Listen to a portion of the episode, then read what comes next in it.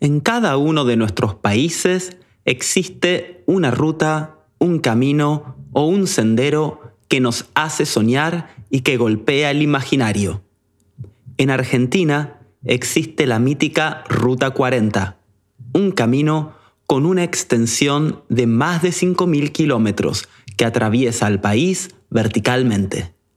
Desde la Quiaca en el norte hasta Cabo Vírgenes en el sur. Las personas que se animan a transitarlo deben enfrentar secciones que están por encima de los 4.000 metros sobre el nivel del mar, temperaturas bajo cero, calor intenso, vientos huracanados. Pero la Ruta 40 nos va a dejar a cambio unos paisajes increíbles, diversidad de gente y de sabores, encuentros inolvidables y la certeza de que a cada paso estamos haciendo algo grandioso. Nos visita hoy en Corredores de Trail Rodolfo Rossi.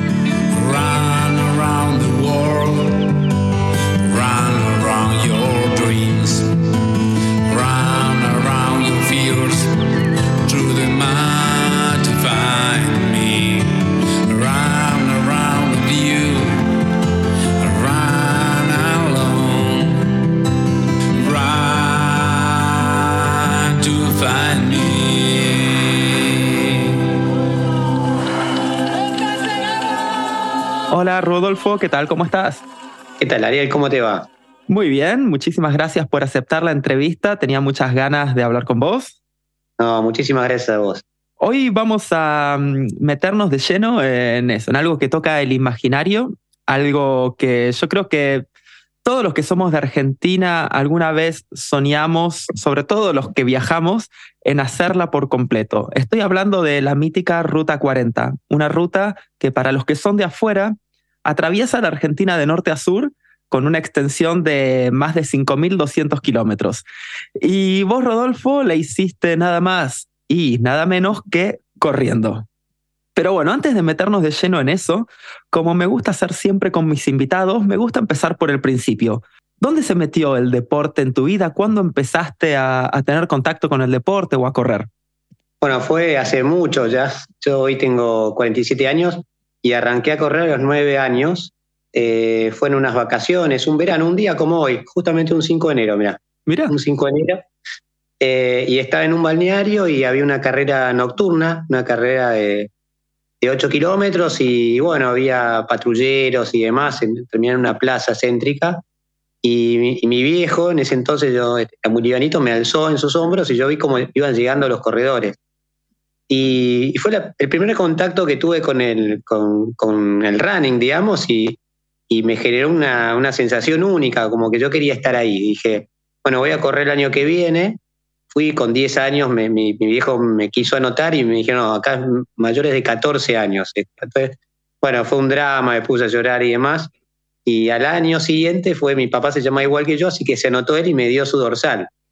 Y corrí mi primer carrera esa misma, nocturna, un 5 de enero, eh, y bueno, fue increíble. Obviamente yo aspiraba a ganar, este, viste, uno es muy optimista y no, no, ni lejos eh, entre los primeros, pero, pero bueno, ya estaba ese vínculo con el running que, no dejé nunca más.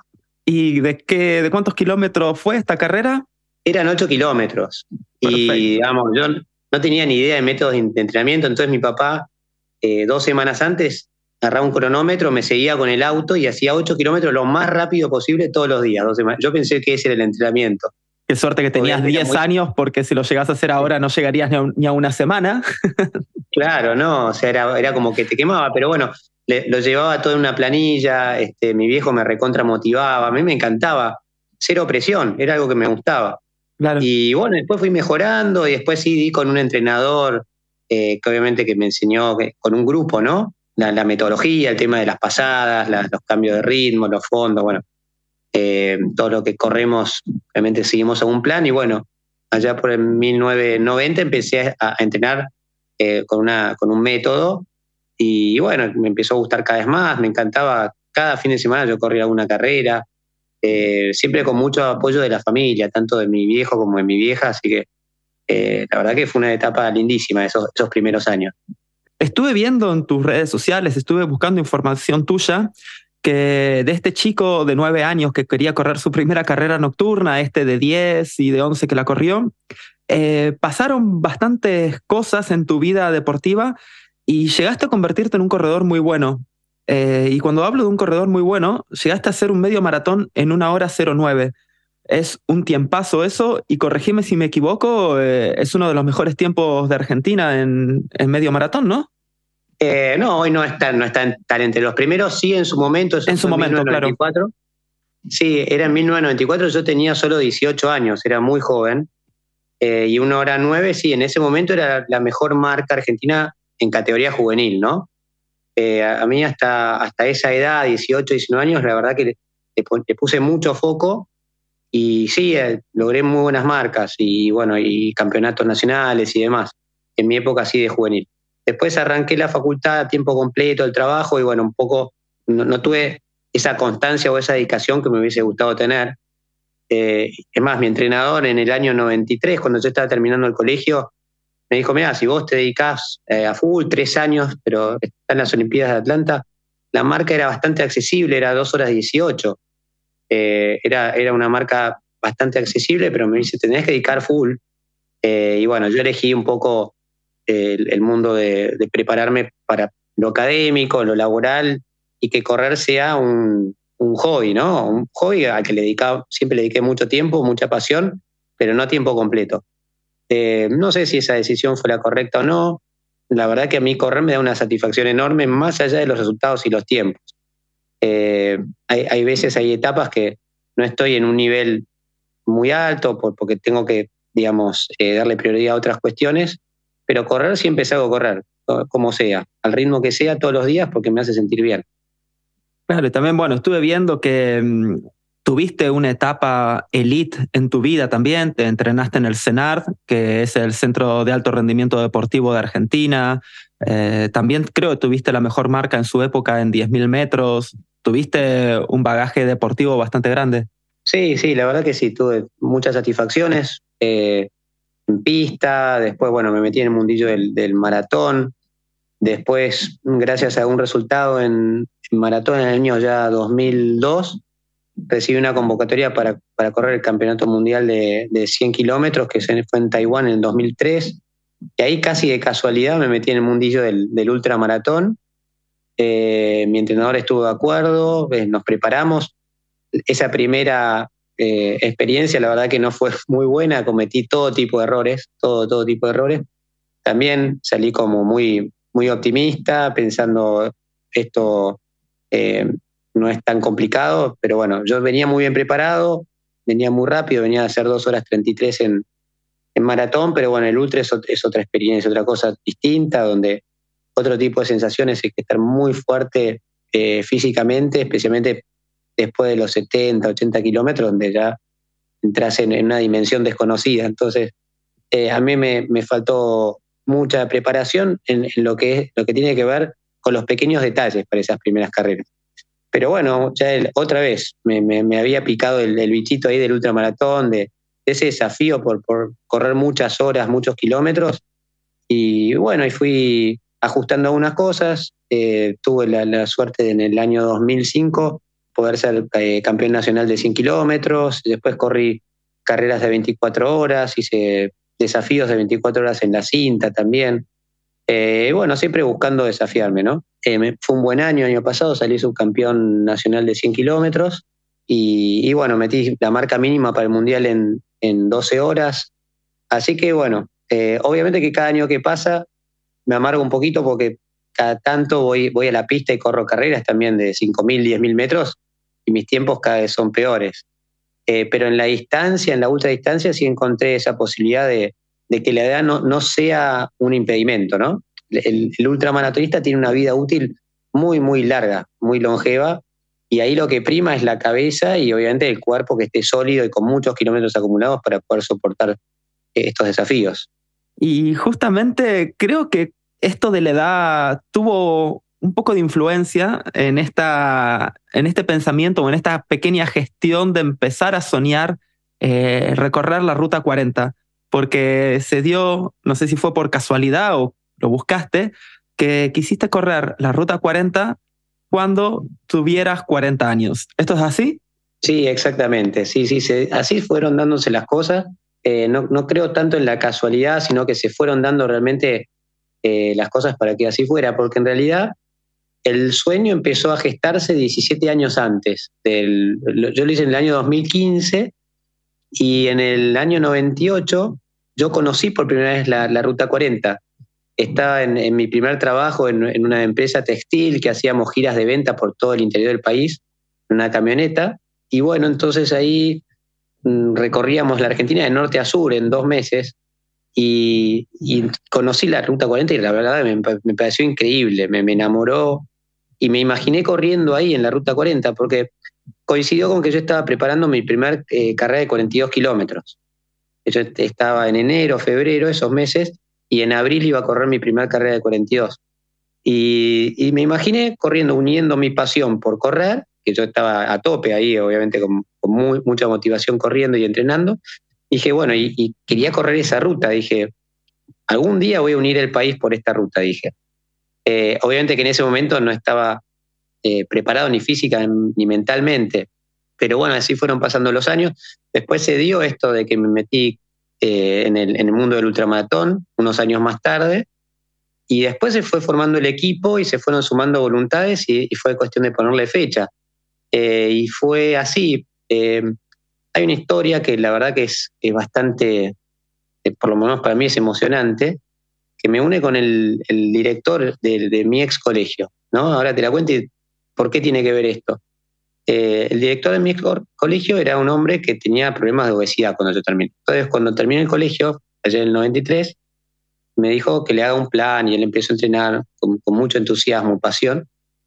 Y tal fue así que bajó más de 30 kilos y empezó a correr maratones. Corrió cuatro maratones. Y cuando estaba entrenando para su primer maratón, que fue eh, justamente en el año 95, poco tiempo, dos años, con dos años de entrenamiento, eh, estaba entrenando con su mujer que lo seguía en bicicleta en un camino rural de, eh, de Luján. Y lamentablemente en un camino totalmente desierto, eh, un auto viejo se le rompe la dirección y la atropella a la mujer y fatalmente la mata. La mujer que lo iba acompañando a él en bicicleta.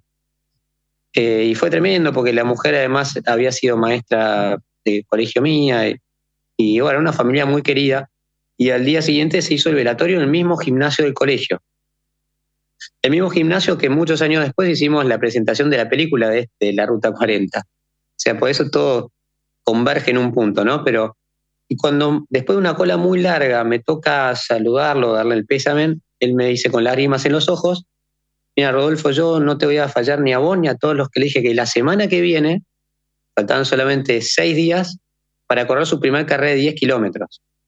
Y nos pareció increíble, se formó una cadena telefónica, porque en ese momento no existían las redes sociales ni siquiera los mails, y bueno, y más de 300 exalumnos lo acompañamos en esa primera carrera que fue en el hipódromo de Palermo. Fue una sorpresa para él, muy emocionante, todos eh, llorando, bueno. Y él nos dio un mensaje, justo, justo él tenía 40 años en ese momento, y dijo, bueno, yo ahora empiezo mi vida con, obviamente con un golpe durísimo, tenía dos hijos muy chiquitos, pero bueno, la vida sí hay que afrontarla. Y él siempre fue un ejemplo para mí. Resulta que en un eh, año más tarde yo hice un desafío de 24 horas en cinta en la Plaza de Mayo y no me fue bien otra vez. En mi primera experiencia en una distancia larga cometí muchos errores, bueno, me descompuse, terminé, pero con mucho menos kilómetros de los que quería hacer. Y él se quedó hasta el final y me vino, me acompañó Rodolfo, muy bien que llegaste, que no abandonaste, porque él me enseñó que nunca hay que abandonar. Me dice, pero te este, pregunto si este es tu mayor sueño corriendo. Y, me dice, y yo le digo, no, tengo esta idea de la ruta 40, le digo. Y ese fue pensativo, se fue. Un par de años después, yo fui al colegio a notar a mis hijos que fueron al mismo colegio que yo, que ahora están yendo al mismo colegio que yo. Y, y él me dijo, mira, me quedó esa, eso que vos me comentaste años atrás. Y lo fui comentando con otras personas y la verdad que el colegio quiere apoyarte y mucha gente entusiasmada. Y bueno, me dice, pero lo importante para un proyecto es ponerle una fecha, porque si no se te va a pasar la vida y no vas a hacerlo el proyecto. Entonces, eso fue el año 2013 y pusimos año 2015, que justo era cuando yo cumplía 40 años. Y se daban condiciones también en lo laboral, en lo familiar, que, hacían que sea posible en ese momento. y también con una, persona del equipo que fue el coordinador del, equipo, el que convocó a la gente, que acompañó, que fueron siete personas, que ese era el año para hacer, era el año. Y bueno, así se fueron dando las cosas, pero la verdad que uno ve, parece que todo se hace un día para otro, no, esto tuvo un proceso anterior muy largo. Justamente de eso te quería preguntar, porque es muy fácil ponernos a hablar directamente desde cuando llegaste a La Quiaca, la parte más al norte de la Ruta 40. Eh, voy a hacer un pequeño paréntesis porque el podcast se escucha en varios lugares del mundo. Es eso, la Ruta 40, como bien decíamos, son más de 5.200 kilómetros. Como dije, atraviesa la Argentina de norte a sur, pasa por todos los climas, pasa por desiertos, por alta montaña, calor, frío, frío y calor el mismo día. Y eso es alucinante. Hay partes que son en ripio, hay partes asfaltadas. Eh, no es una autopista grande, es casi un camino por partes que si no estás muy atento hasta te puedes perder y todo en algunas partes. Pero es eso, como decía, es muy fácil empezar a hablar desde cuando pusiste los pies en La Quiaca, que es de donde saliste. Pero para llegar ahí, ¿con cuánta gente llegaste? ¿Cuál era la logística? ¿Cómo hacías para para dormir y esas cosas, porque en la Ruta 40, llegando a la Patagonia, hay secciones que igual hay 100 kilómetros o 150 kilómetros que no hay nada. ¿Cómo, hacías para dormir? ¿Cómo hacías los, habituallamientos y demás? Sí, es tal como decís, es, tal como decís. Es un proyecto que para hacerlo bien requiere mucha preparación en lo que las cuestiones operativas y logísticas. Y, bueno, ahí fue clave una, persona con la que yo venía trabajando desde hace tiempo antes en distintos eventos eh, que, habíamos eh, coincidido, que es Juan P. Aleman, que él era relaciones públicas, bueno, mucha experiencia en, manejo de gente, y él tenía un sueño eh, que era hacer la Ruta 40 también. Y un apasionado, un gran apasionado por viajar, le encanta viajar. Y le gusta estar en contacto con gente y generar vínculos y demás. Entonces me dice, no, este proyecto no lo puedes hacer solo. Yo te voy a acompañar, pero tiene que haber un equipo. Y yo le dije, Juan, sí, si vos vos sos el que sabés armarlo vos.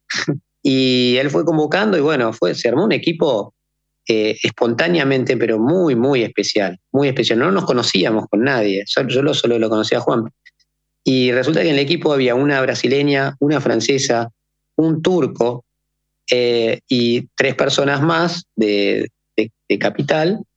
Eh, una de esas tres personas tenía un motorhome que lo aportó también para que, digamos, ahí parte del equipo pudiera dormir.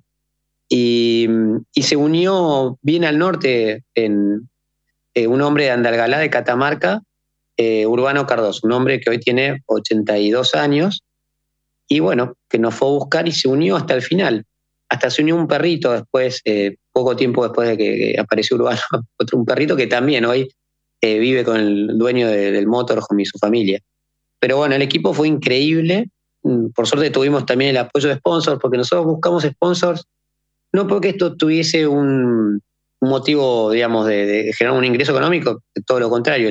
para, para mí económicamente fue deficitario el proyecto, pero eso es totalmente anecdótico, pero lo que, lo que pretendíamos era generar recursos para eh, tres fundaciones que, apoyan la educación en tres niveles, lo cual logramos, generamos eh, un aporte bastante importante para estas fundaciones y, bueno, para eso logramos el apoyo de, sponsors. Uno de esos sponsors era una, marca de, autos que bueno, aportó una, camioneta y una casa rodante que, está unida a la camioneta. Entonces teníamos dos vehículos, vehículos donde dormíamos. Igual nosotros en los vehículos dormimos tal vez un poco menos de la mitad de los días, porque la verdad que la gente de la, eh, Argentina, especialmente, bueno, en, todo, en todas las regiones, en el norte, en Cuyo, en el sur, es muy generosa, es muy generosa. Entonces, nos iba a buscar la ruta, eh, nos acompañaba, muchos corrían con nosotros eh, una buena cantidad de kilómetros y la verdad que nos abrían las puertas de sus casas. Entonces llegábamos y alguna familia nos invitaba a comer, a, pasar la noche en su casa. Dormimos en los lugares más diversos, desde eh, cuarteles de bomberos, bueno, muchos polideportivos, escuelas, dormimos en, muchos, hasta en hospitales, o sea, fue muy diverso. Ya más al sur, que se nos rompió uno de los dos móviles, eh, sí, ahí teníamos que dormir en cualquier lado.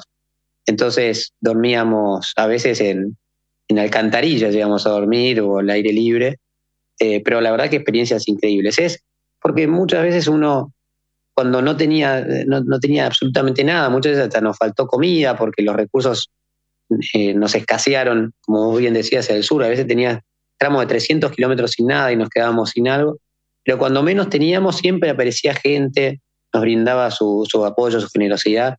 Y la verdad que disfrutamos muchísimo eso, de lo más básico, que son las relaciones con la gente. Y la verdad que lo material nunca fue, si bien escaseó, eh, nunca fue para nosotros algo que, nos pusiera de mal humor, ni mucho menos. Y lo que decís, la relación con la gente, eh, a mí también es lo que más me gusta, justamente las historias que cada persona tiene para contar, su granito de arena que, tiene para aportar. Y tocaste mm, el caso de este hombre eh, que se les unió, el catamarqueño, que también justamente tiene una historia de vida muy interesante. ¿Nos podés contar un poquitito de su historia? Sí, sí, la verdad que es increíble. Bueno, la historia de Urbano Cardoso es un hombre de, Algalá. Y fue así, yo venía corriendo desde Cafayate, cerca, digamos, al, al, sur de, de, Salta, ya casi en límite con Tucumán, pasando a Tolombón y venía corriendo con otros dos, eh, eran dos maratonistas de Salta que me habían ido a acompañar, ¿no? Un tramo de cincuenta y pico kilómetros más o menos. Y, de repente a lo largo de ese tramo nos seguía una camioneta con una bandera de, Huipala, de, los pueblos originarios, ¿no? Y nos sacaba fotos, pero no, no nos decían nada, solamente nos acompañaba. Y al final de ese tramo, casi de noche, bueno, ese hombre, nos paramos a hablar con él, ¿no? y, él rompe en llanto. Nosotros no entendíamos bien por qué. Le digo, eh, ¿cómo le va? Nosotros todos alegres de, por conocer siempre a alguien, alguien este, nuevo, ¿no? Y en, en eso se pone a llorar. Entonces, uy. Y nos dice, no, no, yo acá vengo por una razón muy especial, nos dice. Y todo serio le preguntamos, bueno, ¿qué pasó? Bueno, hace unas semanas había fallecido su mujer. Y él decía que se sentía muy solo en su casa y que se había enterado por las redes sociales de, este proyecto que nosotros estamos encarando y sintió esa necesidad de ir a acompañarnos, sin conocernos, pero él sintió la necesidad. Entonces nos fue a buscar a la ruta y nos pregunta, ¿los, puedo acompañar? Y nosotros le decimos, claro, ¿cómo que no? Claro que sí. Y la verdad que nosotros pensamos que nos iba a acompañar esa noche, en la cena, tal vez algún tramo más. Y no, él, así como dijo eso, con su camioneta. Se volvió a su pueblo, se volvió con, con comida, con un bolso lleno de ropa, bolsa de dormir y demás. Pero bueno, yo tengo todo, tengo mi camioneta, que era una Kangoo, y, se, y yo duermo acá y traigo mis cosas, así que los voy a acompañar hasta Ushuaia, dice. Nosotros no lo podíamos creer. Y, y, además éramos nosotros un grupo, bueno, yo era el más veterano, pero eran todos jóvenes, y él se acopló en forma impresionante, un integrante más, además con mucha sabiduría, él es descendiente de los Quilmes, conocía varias, varios idiomas, entonces estamos, por ejemplo, tuvimos algún encuentro con los mapuches en el, sur, cerca de, Bariloche, y él entabló relación y diálogo con los mapuches, o sea, eh, hizo todo mucho más ameno, tenía un, tiene un carisma impresionante, un conocimiento, una empatía con la gente tremenda, tremenda y nos enseñó muchísimo. La verdad fue un aporte para, para este proyecto increíble. Y eso fueron esas cosas que fueron espontáneas, que, bueno, pasaron porque tenían que pasar. Y bueno, hoy seguimos en contacto con él. Eh, yo hablo con él mínimo una vez por mes. Para sus 80 años fuimos con mi mamá y lo visitamos a su cumpleaños ahí en el pueblo de Andalgalá, en Catamarca. Él cada tanto viene para acá, no todos los años, pero varios años eh, del aniversario, cuando nosotros llegamos el 8 de diciembre, él vino para, para acá, para Buenos Aires, y, todo el equipo se juntó, así que seguimos muy unidos con todo el equipo, no solamente con Urbano. No solamente con el equipo, sino con mucha gente muy especial con la cual nos cruzamos a lo largo de la ruta y tenemos hoy un vínculo que, perdura a pesar de que ya pasaron siete años. Es que sí, su historia es buenísima y como digo, siempre todo pasa por algo. Su aporte claramente no, no, fue, no fue por azar. Y esta travesía de magnitudes colosales que empezó el 17 de agosto, más o menos cuando llega la primavera al hemisferio sur, duró 113 días, eh, poquito menos de cuatro meses. De todo este trayecto, estos 113 días, ¿cuáles fueron los desafíos más grandes? Sí, hubo, algunos mojones complicados. Uno me tocó en, el Abra de la Calle, en el, norte, en Salta, que es el punto más alto del mundo por, por el cual pasa una ruta. O sea, tiene casi 5.000 metros de altura y por ahí pasa una ruta. Obviamente, como bien decías vos, a veces la ruta 40 se desdibuja, no se imaginen una ruta asfaltada y con señales, no. Pero sí pasa la ruta 40 por el Abra de la Calle y venía de San Antonio de los Cobres, venía muy bien, muy fuerte. También me acompañaba eh, un, corredor que, yo conocí hace muchísimos años y que me dio la sorpresa ahí, bueno. Pero si a la noche entramos en el ya ascender, el Abra de la Calle, él se volvió eh, a su casa y ahí seguí con el equipo. Y resulta que ahí, este, en el Abra de la Calle, eh, la, camioneta que me acompañaba atrás se apuna porque las camionetas también se apunan, se ahogó. Entonces seguimos solamente con Juanpi, que me acompañaba ya trotando y caminando, ¿no? Porque un ascenso en, forma de espiral muy cada vez más, más empinado, eh, ya de noche, con viento, con frío. Me empezó a faltar el aire. Nunca había sentido una sensación, había corrido varias carreras de, aventura, eh, pero nunca hacia más de 2.500 metros de altura. Entonces, para mí esas sensaciones eran nuevas, que me faltaba el aire, que no me entraba. Entonces, respiraba un poquito fuerte y me ahogaban. entonces me asusté, me agarró hipotermia, eh, y yo dije, todavía faltaba, no llegaba a la cima, mirábamos para arriba y no terminaba nunca. Hasta que, bueno, finalmente llegamos totalmente extenuados, y el problema es que no había un, móvil, porque se había quedado abajo. Eh, entonces, pasan unos minutos, 15, 20 minutos, no sabíamos qué hacer, no teníamos fuerzas para volver tampoco. Y Juanpi con una linternita de minero empieza a hacer señas. Casi milagrosamente aparece una de esas curvas abajo que parecía cerca, pero nosotros tal vez lo veíamos a 300 metros, pero tal vez eran dos kilómetros hacia abajo, porque era un camino muy inesperado. Y, era, y vimos a la, a, la, a la Ranger que se estaba volviendo, iba, iba para abajo le hace lucecitas y vemos que se para en un recoveco, bueno, eh, hace una maniobra y viene para, y vuelve a buscar. Cuando nos vino a buscar, nos dice, no, la verdad que la, camioneta se había ahogado, en un momento logran arrancarla y como nos habían perdido, se iban a buscar ayuda al, pueblo, a San Antonio de los Cobres, porque no sabía dónde estábamos nosotros, ni siquiera sabía si estábamos delante, atrás, o si nos habíamos caído por, una cornisa, no, no nos veían. Y menos mal que con esa lucecita eh, lograron vernos y bueno, minutos después nos buscaron, pero esa situación fue, fue bastante dramática. De hecho, cuando volvíamos, que hicimos noche en San Antonio de los Cobres, para el día siguiente retomar otra vez de ahí, había un silencio total, porque la verdad que todos teníamos, habíamos tenido miedo, habíamos tenido miedo en ese momento. Ese fue uno de los puntos. Y después, bueno, ya en el sur, pasando Malargüe, empezaron los problemas de las rodillas. Las rodillas fue, fue un tema eh, que, me acompañó y se hizo crónico, especialmente pasada la mitad ya del recorrido, eh, porque como decías vos, la Ruta 40 combina muchos, muchos eh, tipos de terreno y esa, esa diversidad donde hay veces que tenés ruta con peralte, ¿no? especialmente en el camino de los Siete Lagos, uno cuando va en auto dice qué linda ruta, claro, pero cuando uno va corriendo el desnivel es muy fuerte porque tiene muchas curvas eh, y contracurvas, entonces, y subidas y bajadas, entonces tiene mucho peralte para que los autos no sigan de largo. Ese peralte hace que las rodillas, esté, una rodilla esté a una altura y la otra esté a otra altura, tal vez 5 o 6 centímetros debajo de la Y bueno, uno no lo nota, pero después de dar miles y miles de pasos, eso va haciendo trabajar más las articulaciones y va desgastando. Entonces hay un fenómeno que es muy común en los corredores de la zona, los que hacen muchos kilómetros, se llama bursitis. Yo tuve ahí bursitis, bueno, me tuvieron que infiltrar. Eh, después tuve otros problemas eh, en la otra rodilla, porque uno descompensa. Compensás, claro.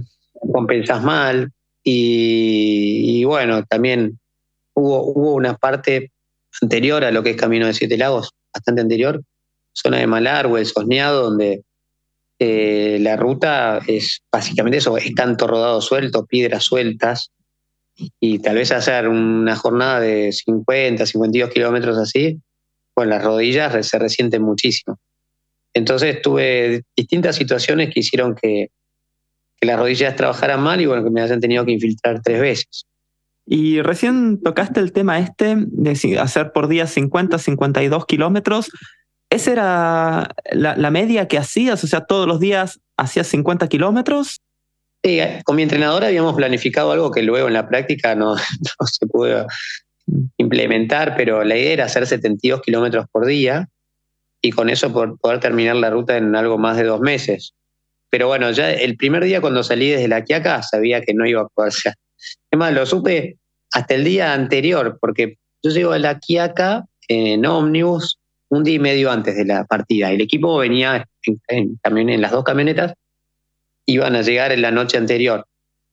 Cuando llego a la Quiaca, digo, bueno, voy a salir a trotar un poco para ver cómo se siente. En la Quiaca hay 3.400 eh, metros de altura. Y empecé a correr y a las dos cuadras ya sentía como una taquicardia más o menos, me, faltaba el aire, eh, la presión como que sentía que me explotaba la cabeza. Entonces, mm, lo primero que hice fue una farmacia eh, ahí en, la Quiaca y pregunté cómo se trataba esto. me dijo, no, es normal, hay mucha gente que se apuna, está bien, pero si yo tenía que ir corriendo muchos kilómetros todos los días. Entonces, me dio unas pastillas de, de ajo y me dijo, no, tomate estas cada ocho horas te vas a ir normalizando, me dijo, y, me dio otras pastillas que me dicen, si, la situación se torna muy complicada y empezás a tener náuseas o te, o te desmayás, te tomas esta otra, que por suerte nunca tuve que recurrir a esa otra, que nunca supe qué era.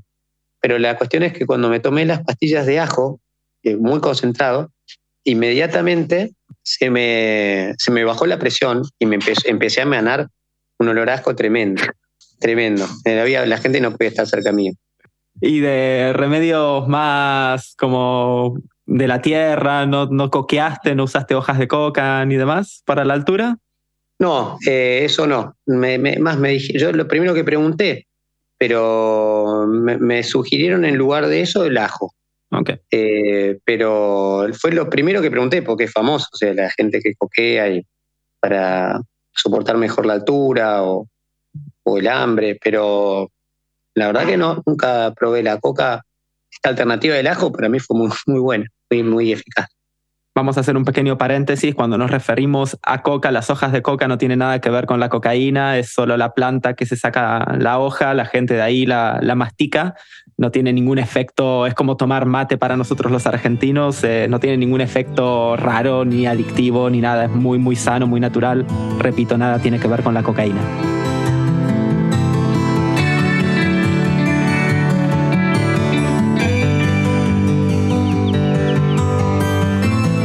Acá en Corredores de Trail con Rodolfo Rossi. Me la estoy pasando genial, Rodolfo. Ahora estoy viajando un poquitito con vos, eh, estoy transitando con vos un rato la, Ruta 40. Bueno, recién estuviste contando sobre el norte, que te apunaste por la altura. Em, hablaste también del Camino de Siete Lagos, que ahí ya empezamos a entrar en, en, la verdadera Patagonia Argentina, bueno, un poquito más al norte también, pero ya estamos yendo bastante al sur.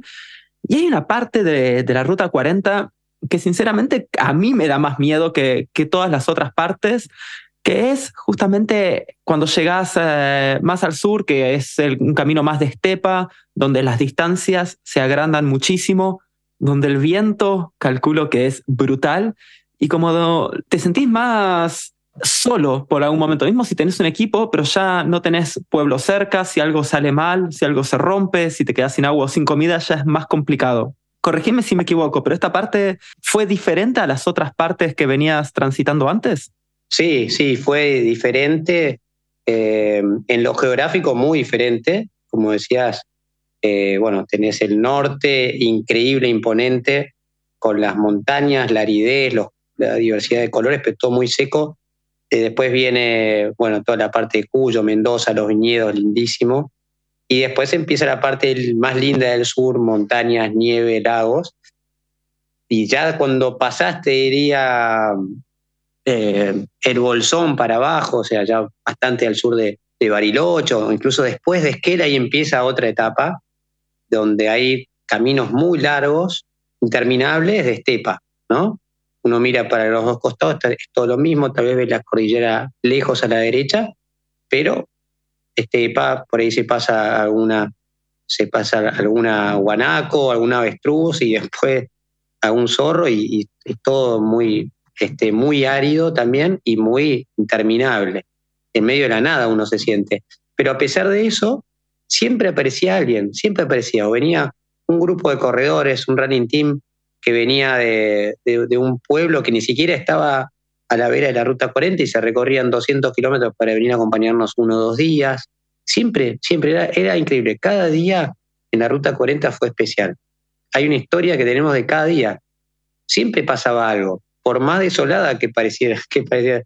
Es increíble, pero la gente hace que uno siente, eh, cada día uno estuviese muy acompañado.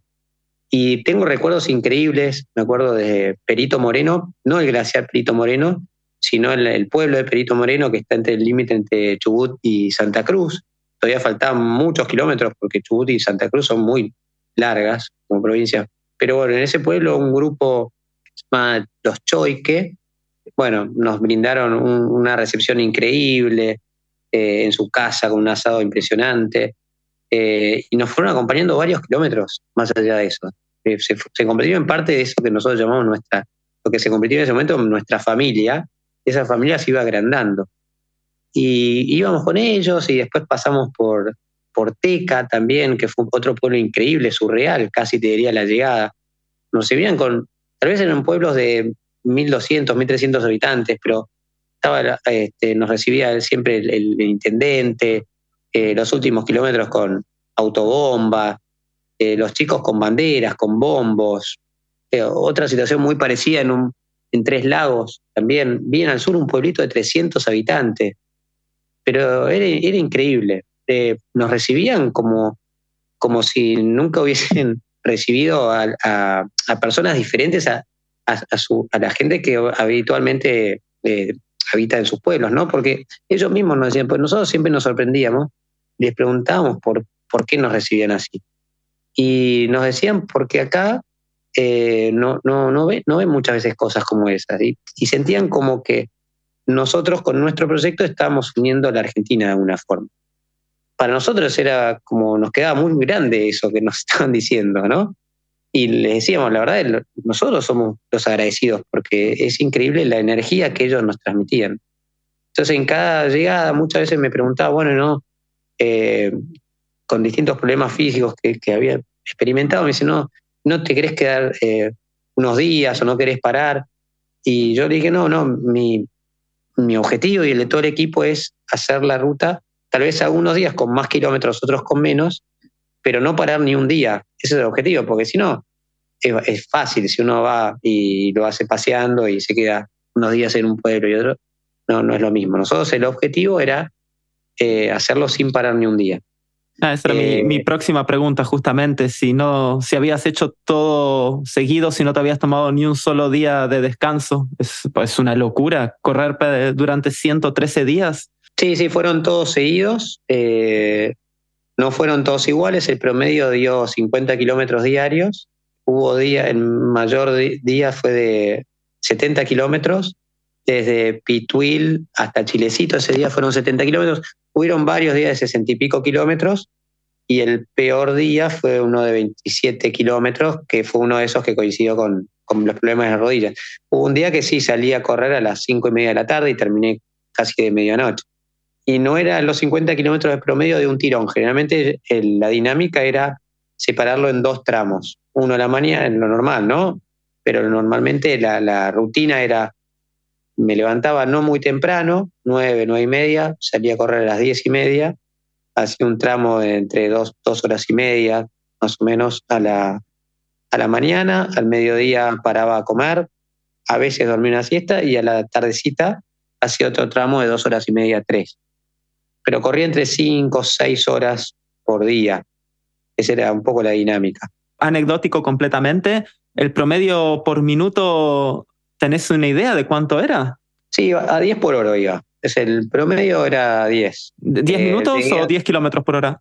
Eh, no, 10 kilómetros por hora. O sea, 6 minutos el kilómetro. a 6 kilómetros. Sí, sí, un ritmo crucero, tranquilo. A veces cuando tenía que bajar por algún problema en las rodillas o alguna pendiente fuerte, sí me iba abajo. O a veces caminaba también. Claro, o sea, eh, no, en la, no en la última tramo, tal vez los últimos mil kilómetros no fueron, fueron buenos, pero tuve algunas etapas más críticas con problemas bien agudos de las rodillas, donde sí, todos los días alternaba caminata y corrida. Hubo un día que caminé todo el día, por ejemplo, me acuerdo, que fue entre eh, el Sosneado y, y, Malargüe, son 51 kilómetros, y ese día caminé todo, todo, cada uno de los kilómetros, los kilómetros caminando a 5 kilómetros por hora, o sea, me, iba ahí. Y después sí, entramos más favorables, sí, me acuerdo, o que me, juntaba con algún corredor de la zona y me llevaban a 14 por hora, más o menos. Eh, que eso es a más o menos a 4,20 de kilómetros, pero, pero bueno, lo normal, el promedio era 10, 10 por hora. Claro, porque estás priorizando la, distancia, claramente. Te tenés que cuidar para el día siguiente volver a empezar, claramente. ¿Y cómo es esto de ir acercándote al final del trayecto? Porque la ruta 40, como bien decíamos, va desde la Quiaca hasta Cabo Vírgenes y que de hecho vos hiciste una pequeña chapa más porque después llegaste hasta Ushuaia, que es la ciudad más austral argentina. Pero ¿cómo es esto ir llegando al final del recorrido? ¿Es más una felicidad porque se acaba o justamente es una tristeza porque se acaba y se termina esta aventura? ¿Cómo, lo viviste esto de ir acercándote al final del recorrido? Eh, tal cual como vos lo relatás, es una mezcla de las dos cosas, es una mezcla. Eh, por un lado, bueno, uno cuando tiene un objetivo quiere alcanzarlo a toda costa, pero también es consciente de cuando uno tiene un, y ya sea lo deportivo, lo laboral, cualquier proyecto que uno tenga, sabe que cuando lo alcanza va a sentir un vacío y lo va a extrañar, va a extrañar cada día. Buena parte del equipo no quería terminar la, ruta, pues toda esa comunión que tuvimos con la gente, eso mágico que tuvo la, ruta, la verdad que sabíamos que lo íbamos a extrañar mucho. Por otro lado, extrañamos a cada una de nuestras familias, eh, y bueno, eso de querer alcanzar el objetivo, uno le agarra ansiedad pero tanto cuando llegamos a Cabo Vírgenes, que cuando donde termina la ruta 40, ¿no? Eh, ahí bien al sur, en la punta de, continental de Argentina, en, el, en Santa Cruz. Eh, ahí es donde el mojón cero de la 40, eh, como cuando llegamos a Ushuaia, seis días más tarde, tuvimos una sensación muy parecida, o sea, de euforia por querer llegar, porque además llegamos acompañados con mucha gente. En esa parte tan inhóspita, si se quiere, de, de la Argentina en la última puntita, éramos aún así, éramos 25 personas, porque había una estancia en Montenegro donde pasamos, incluso nos invitaron a una charla, una pequeña escuela ahí, y todos hicieron 20 kilómetros más para acompañarnos hasta el final. Y vino el director de mi colegio también, y, todo el equipo junto, a pesar de los problemas que habíamos tenido con, con alguno de los móviles. Y bueno, fue impresionante eso. Obviamente que me, me, puse a llorar, me abracé al mojoncero, no lo quería soltar sentía como que estaba abrazando a toda esa gente que me había acompañado tanto en la ruta como en la distancia, así que fue muy, muy emocionante. Ahí tenía la suerte de decir, bueno, todavía esto no terminó, me faltaban 300 kilómetros más por Tierra del Fuego, pero la sensación también fue parecida. O sea, en, Tierra del Fuego apareció mi hermana el, último día, apareció la familia de Juan Cruz, el dueño de Motorhome, que también había venido a visitarnos en otros tramos. Apareció gente que vino de Perito Moreno, gente que vino de Malargüe, gente que vino del Bolsón. O sea, fue como, no sé, yo me hizo acordar, fue una película en cámara rápida, me vinieron todos los recuerdos de la ruta, de esos tres meses y tres semanas, de, otros eh, eh, aspectos de, que yo había experimentado fuertes, con alegrías y tristezas a lo largo de mi vida, todo junto en una, como en cámara rápida. Qué bueno. Y, fue impresionante. Me hizo acordar una película que para mí es espectacular, que es El Gran Pez, donde mm, cuando el hombre, el protagonista, que había vivido una vida muy intensa y llena de, relaciones y aventuras y demás, bueno, recorre su último tramo y se sumerge en el lago y al costado estaban todas las personas que lo habían acompañado. Bueno, me fue algo muy parecido a eso, muy, muy parecido. Buenísimo. Acá, al ser podcast no me pueden ver, pero estoy escuchándote con una sonrisa de oreja a oreja, que sí, me lo imagino, la verdad debe ser brutal. Y otra pregunta que viene ligada a esto, ¿cómo haces para volver a tu vida normal después de esto? O sea, ¿cómo volvés a la rutina? Fue muy complicado. La verdad que eso fue, fue muy complicado porque, bueno, muchos decían, uy, qué sacrificio que hiciste. Además, para mí, realmente no fue un sacrificio. Yo lo, lo que más me gustaba, pude hacerlo en, ahí en, la, en la mitad de mi vida. me, me di el lujo de poder hacerlo y para mí fue un placer, con, con, todos los dolores y problemas que tuvimos, porque también hubo algunos problemas, digamos, entre grupos, hubo eh, algunos chispazos, obviamente convivir, tantos meses, no, no conmigo los problemas, pero entre ellos.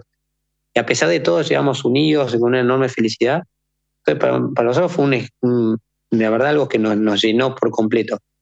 Ahora, el, día después, uno piensa, bueno, ahora se vuelve la rutina eh, y, y, y, es, es más cómodo hacer lo mismo que hacía uno antes, pero no, fue muy complicado.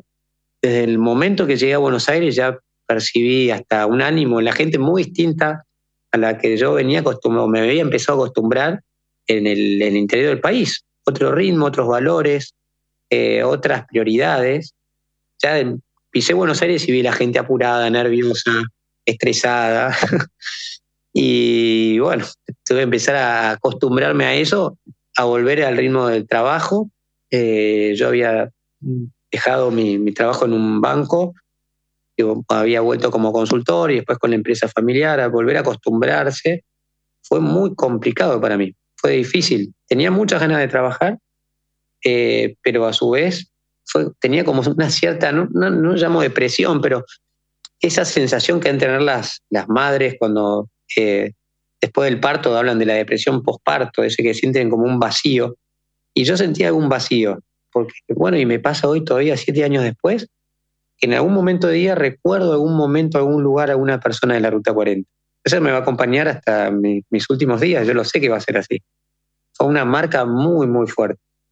Eh, pero después de unos meses, y fue algo que charlamos mucho con el equipo, cada uno de nosotros experimentó lo mismo, como un vacío fuerte, un no saber hasta estar un poquito desorientado, hasta encauzarse nuevamente. El rol de la familia es importantísimo para lograr nuevamente encaminarse.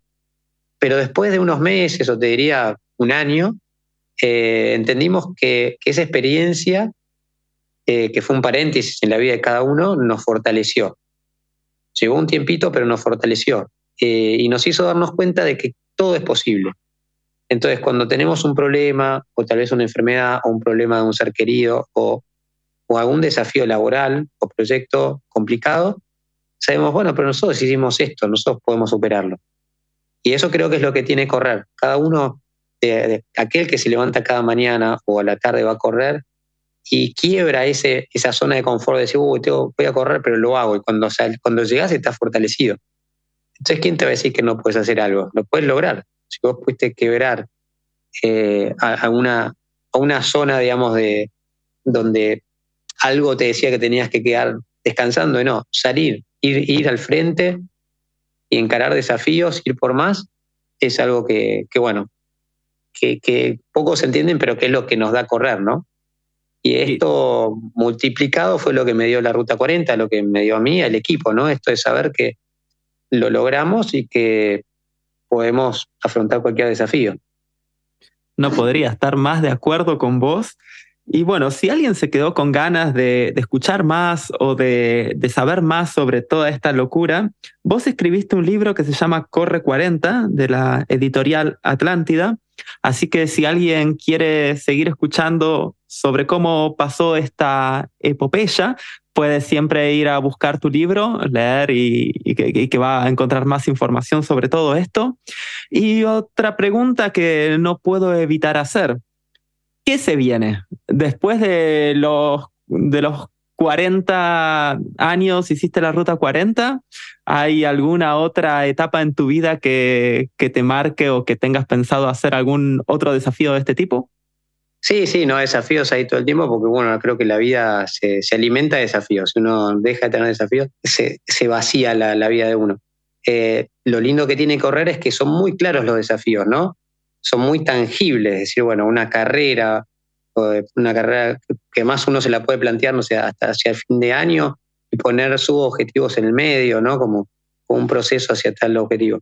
Eh, tengo, sí, desafíos más de corto plazo en este año 2023.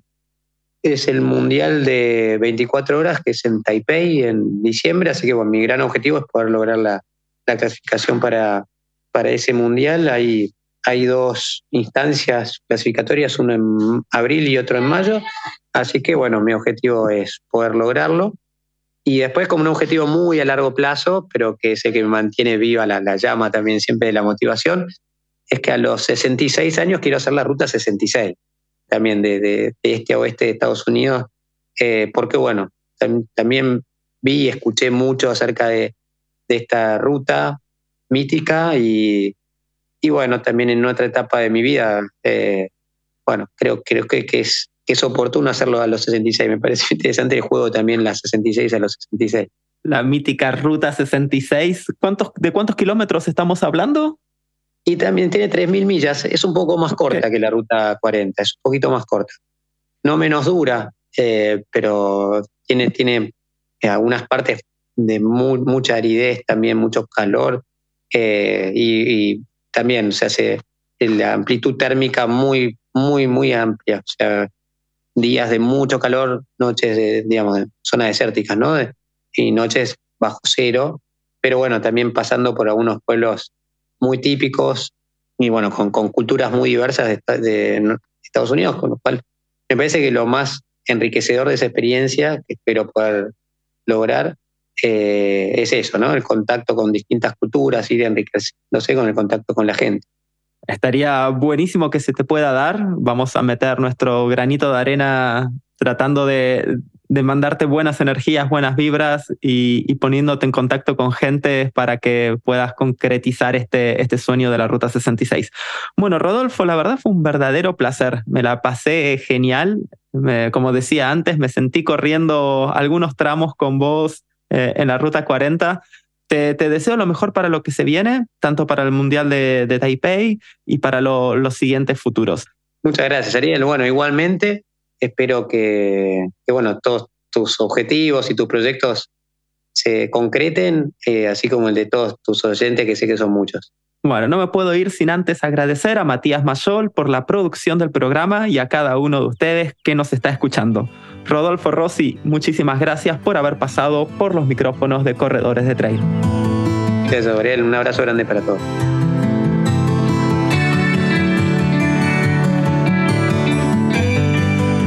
Y así pasó otro episodio de Corredores de Trail. Si te gustó el capítulo, no olvides de suscribirte dándole clic a la campanita. También podés seguirnos en Instagram para no perderte ningún nuevo episodio. También en Instagram podés proponernos nombres de atletas o de corredores que te gustaría escuchar en nuestros micrófonos. Espero que tengan una buena semana y nosotros nos vemos dentro de muy poco para un nuevo episodio de Corredores de Trail. Buen camino.